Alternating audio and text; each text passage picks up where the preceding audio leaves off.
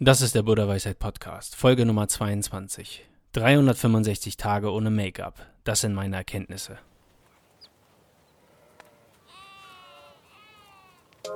Der Buddha Weisheit Podcast. Mehr Harmonie im Alltag.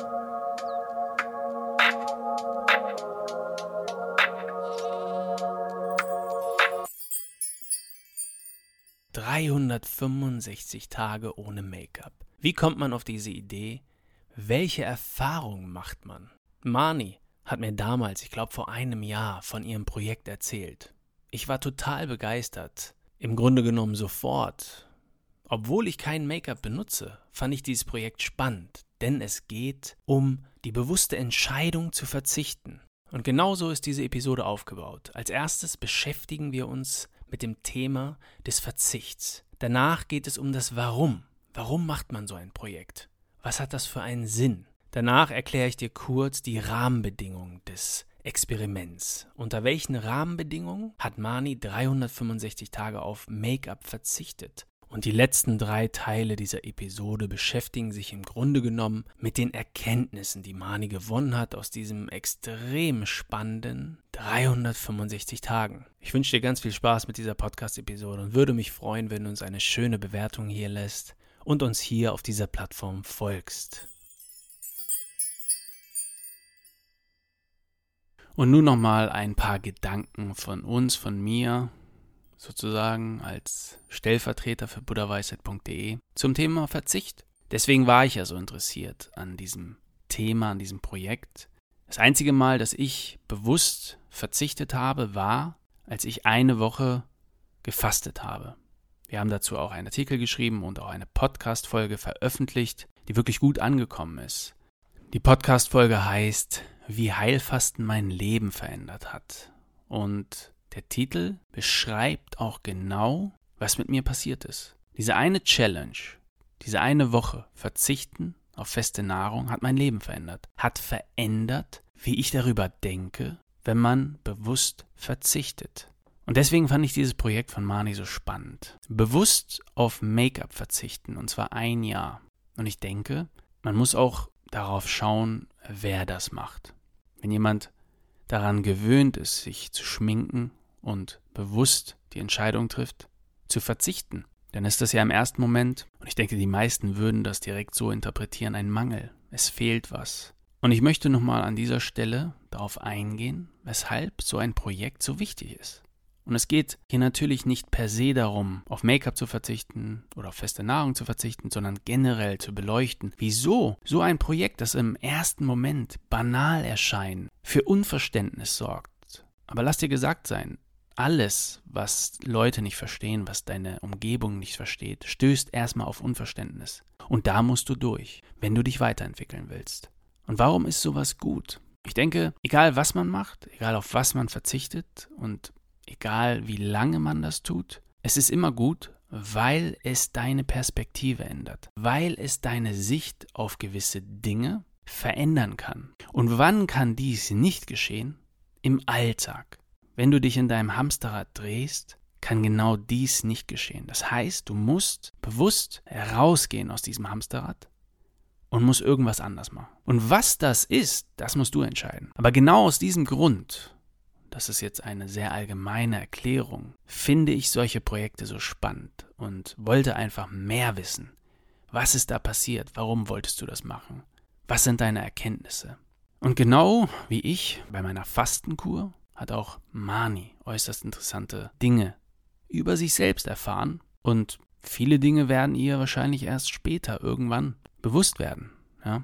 Genau wie mir, mit meiner Erfahrung. Für mich bleibt die Erkenntnis, bewusster Verzicht kann äußerst positive Folgen haben. Die bewusste Entscheidung, seine Komfortzone zu verlassen, kann dazu führen, dass Menschen wirklich anfangen zu leben, anstatt einfach nur zu existieren in ihrem Hamsterrad. Egal mit wem ich rede, über Projekte, über Probleme oder was auch immer das Thema ist, wenn es um eine Person geht, ist für mich das Warum immer das Wichtigste. Warum macht jemand etwas? Warum entscheidet er sich für etwas? Und genauso war es mit diesem Projekt. Das erste, was ich gefragt habe, bevor ich überhaupt noch weiter fragen konnte, weil mich hat das extrem interessiert, war natürlich das Warum. Warum entscheidet man sich dazu, 365 Tage auf Make-up zu verzichten? Ich fand das mega spannend. Und sie hat mir eine ziemlich erstaunliche Antwort gegeben, mit der ich überhaupt nicht gerechnet habe, ehrlich gesagt. Ich will sie dir einfach mal vorlesen. Der Klimawandel, die extremen Müllprobleme überall auf der Welt, mikroplastikbesetzte Kosmetik. Das Thema Nachhaltigkeit wird immer wichtiger. Aber was bedeutet Nachhaltigkeit? Es bedeutet, man konsumiert nur so viel, wie in gleicher Menge wieder nachwachsen kann. Man nimmt nur so viel, wie man verbrauchen kann und kauft nicht unnötig und überlastet somit weniger Mensch, Tier und Umwelt. Über diese Gedankengänge bin ich irgendwann zum Minimalismus gekommen und schließlich habe ich mich dafür entschieden, fast komplett auf Kosmetikartikel zu verzichten. Das Wort Verzicht klingt immer nach einem Mangel, aber für mich hat es sich nicht angefühlt wie ein Verzicht. Ich wollte vor allem ein Stück plastikfreier werden, um dem Planeten und der nachfolgenden Generation etwas Gutes zu tun. Plastik ist allgegenwärtig und nicht mehr aus unserem Alltag wegzudenken. So kommt es auch wissenschaftlich nachgewiesen in unserem Blut unserer Haut und neuesten Erkenntnissen auch in der Plazenta von Ungeborenen vor. Ist das nicht völlig wahnsinnig? Wir nehmen Plastik vor allem durch die Nahrung und über die Haut auf. Aber wusstest du, dass wir alle wahrscheinlich Mikroplastik einatmen? Ja, es ist wahr. Das alles gab mir zu denken und ich fing vor allem an, kritisch über mein Konsumverhalten nachzudenken. Nach schleichenden Überlegungen wurde die Stimme in meinem Kopf immer lauter und ich beschloss letzten Endes, alle Kosmetikartikel rigoros zu entsorgen. Das war Mani, das waren ihre Gedanken und ich fand das mega spannend. Damit hätte ich nicht gerechnet. Dass sie sich dazu entschlossen hat, auf Kosmetik zu verzichten, auf Make-up zu verzichten für ein Jahr.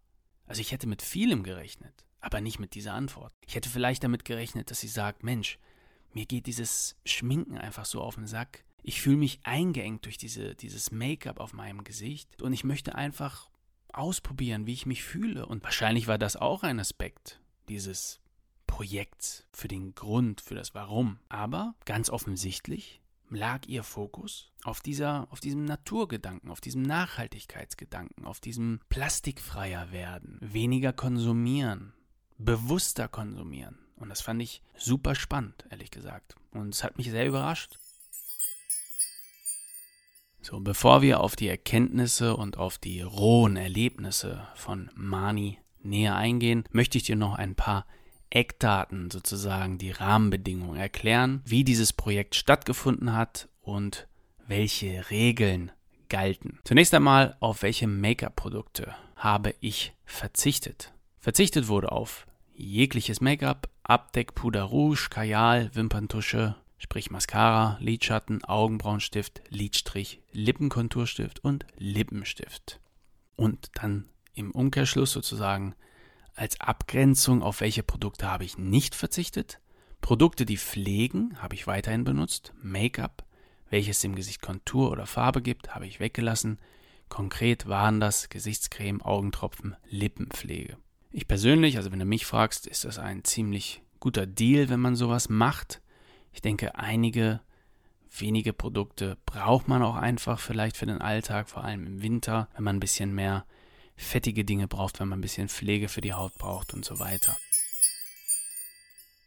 Lass uns doch in diese Podcast-Folge mit vielleicht dem interessantesten Aspekt dieses Experiments starten. Nämlich, welche sind die acht wichtigsten Erkenntnisse aus einem Jahr ohne Make-up? Ist das nicht immer das Spannendste, die Essenz des Ganzen zu verstehen, die wichtigsten Erkenntnisse gleich direkt zu Anfang zu nennen? Lass uns also damit starten.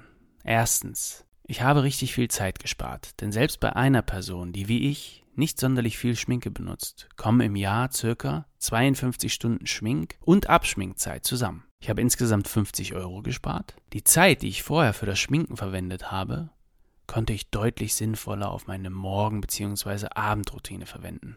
Meine Sinne für die Themen Nachhaltigkeit und plastikfreies Leben wurden geschärft. Das Projekt hat mich motiviert. Ich habe mich dazu entschlossen, mich mit einem unverpackt Geschäft selbstständig zu machen. Ich werde von der Mehrheit der Leute ohne Schminke akzeptiert. Ich habe weniger Stress weil keiner mehr auf mich oder ein freies Bad warten muss. Und ich bin deutlich unabhängiger. Dies sind die acht wichtigsten Erkenntnisse, die Mani in ihrem Jahr ohne Make-up für sich gewonnen hat. So, und nun kommen wir zu dem interessantesten Teil dieser Podcast-Episode. Es geht um die rohen Empfindungen, die Mani bei ihrem Experiment formuliert hat für uns, für unseren Podcast. Und ich werde dir einfach vorlesen, welche Worte Mani für ihre Empfindungen, Erfahrungen in diesem Jahr ohne echtes Make-up gefunden hat. Lass uns also beginnen.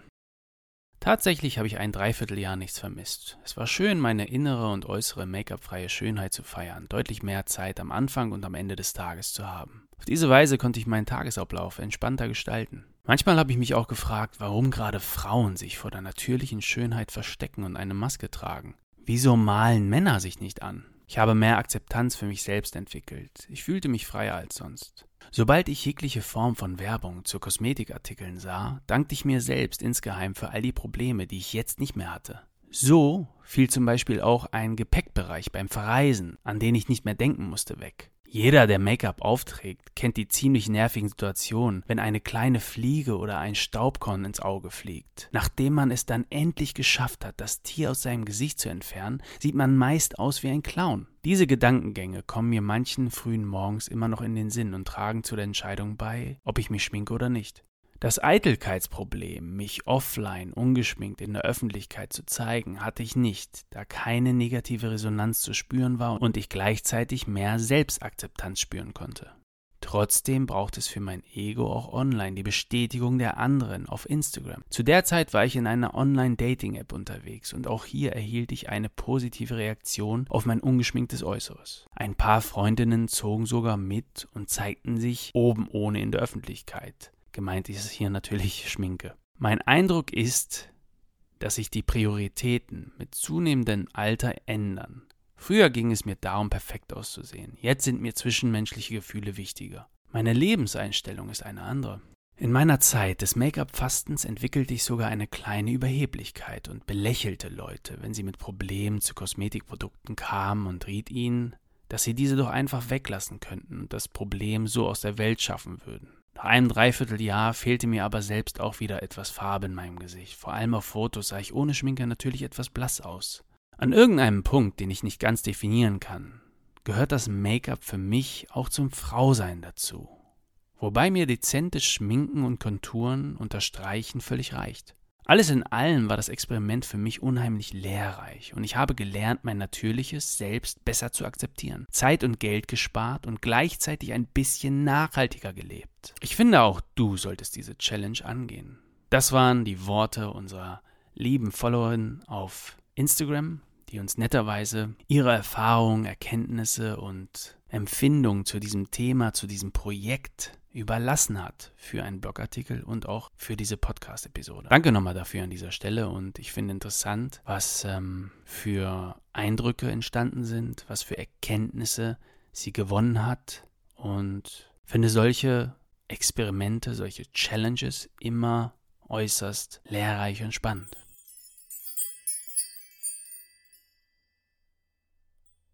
Und jetzt noch zu ein paar wichtigen Fragen, die ich Mani stellen durfte und die sie netterweise beantwortet hat. Mich hat einfach interessiert, ob sich ihr Selbstwertgefühl durch dieses Experiment irgendwie verändert hat. Und ihre Antwort war, dass sie sagen würde, ja, es hat sich ein wenig verändert, einfach weil ihre direkte Umgebung sie wie vorher behandelt hat. Und sie wurde ohne Schminke genauso akzeptiert wie mit Schminke. Und sie hat da ausgeschlossen, dass die Menschen wirklich ihre Persönlichkeit schätzen. Mich interessiert, was du dazu denkst. Geh doch auf unseren Blogartikel, ich habe dir den Link unten reingepackt in die Beschreibung und kommentier. Mich würde interessieren, was du denkst. Würdest du die gleichen Schlüsse aus, dieser, aus diesen Umständen ziehen? Oder glaubst du, dass sowas wie Schminke mh, hm, überhaupt keinen Einfluss auf deine Umgebung haben sollte und auch nicht haben würde? Ich habe Mani außerdem gefragt, ob dieses Experiment irgendwas verändert hat, was sie über das Thema Nachhaltigkeit denkt. Und sie hat geantwortet, dass nach den 365 Tagen ohne Schminke sie deutlich achtsamer geworden ist, was das Thema Make-up und Nachhaltigkeit angeht. Sie ist zum Beispiel danach nicht beim ersten Impuls losgelaufen und hat die erstbeste Wimperntusche gekauft, wenn irgendwas nicht da war, sondern hat sich vorher wirklich informiert und versucht, zum Beispiel darauf zu achten, welche Marken frei von Mikroplastik sind. Ich fand das ziemlich spannend, dass so ein Experiment diesen Effekt haben kann. Und äh, ja, ich hoffe, in den nächsten Jahren werden auch andere große Firmen sich auf umweltfreundlichere Trends ähm, konzentrieren. Und eine weitere wichtige Frage, die ich stellen musste, ist, was mit der Haut nach einem Jahr ohne Make-up passiert. Und für Mani haben sich keine großartigen Unterschiede ergeben. Ja? Sie hat die Vermutung geäußert, dass Menschen, die vielleicht aufgrund übermäßiger Kosmetiknutzung Hautprobleme bekommen haben, sich vielleicht mehr Verbesserungen für die Gesichtshaut ergeben würden. Bei ihr, da sie ja eh nicht extrem viel Make-up benutzt hat, haben sich keine großartigen Unterschiede ergeben. Fand ich auch ziemlich spannend. Und die letzte interessante und wichtige Frage, die ich gestellt habe, war, wie viel Geld und Zeit sie doch gespart hat bei 365 Tagen ohne Make-up. Insgesamt kam dabei raus, dass sie 52 Stunden an Zeitersparnis hatte, weil sie 365 Tage auf das Schminken verzichtet hat und dabei circa 50 Euro gespart hat. Wir haben das folgendermaßen berechnet. Sie hat ungefähr 6 Minuten gebraucht, um sich zu schminken plus drei Minuten, um sich abzuschminken. Also aufgerundet hat sie jeden Tag zehn Minuten vor dem Spiegel verbracht. Zehn Minuten mal durchschnittlich sechs Tage in der Woche, an denen sie sich geschminkt hat, ergeben 60 Minuten, also eine Stunde in der Woche. Eine Stunde mal 52 Wochen im Jahr ergeben 3120 Minuten im Jahr. Also 52 Stunden im Jahr. Die ganze Rechnung findest du auch im Blogartikel. Die gleiche Rechnung haben wir natürlich für die Kosten gemacht, also aufs Jahr hochgerechnet und sind für das Jahr auf 50 Euro Kosten für Kosmetik gekommen. Dies waren die extra interessanten Fragen, die wir stellen durften und die ich dir hier an der Stelle vorstellen wollte.